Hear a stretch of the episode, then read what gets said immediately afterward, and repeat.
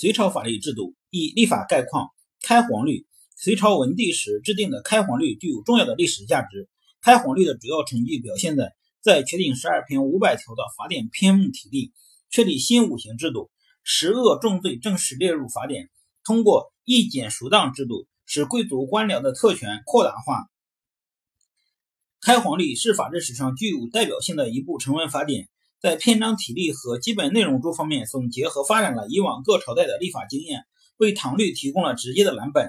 大业律，隋炀帝修订大业律，改革隋文帝时的科法酷刑。与开皇律相比，大业律体例由十二篇增至十八篇，内容上删除十恶条款，减轻某些犯罪的处刑，但该律不过是欲袭治理礼乐之名。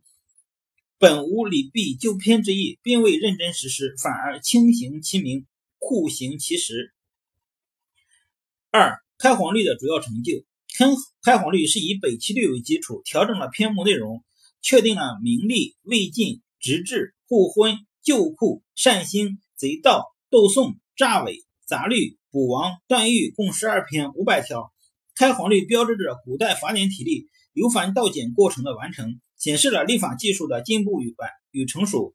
内容：开皇律删除了前代酷刑，刑法定性为死、流、徒、杖、笞五刑，其中笞刑从笞十到笞五十，杖刑从杖六十至杖一百，各分五等；徒刑从一年至三年五等，各以半年相差；流刑从一千里至两千里三等，各以五百里相差；死刑为绞斩两等。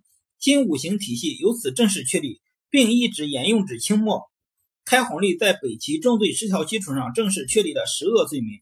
十恶是指谋反、谋大逆、谋叛、恶逆、不道、大不敬、不孝、不睦、不义、内乱十种最先最严重的犯罪行为。开皇律完善了八义和官葬制度。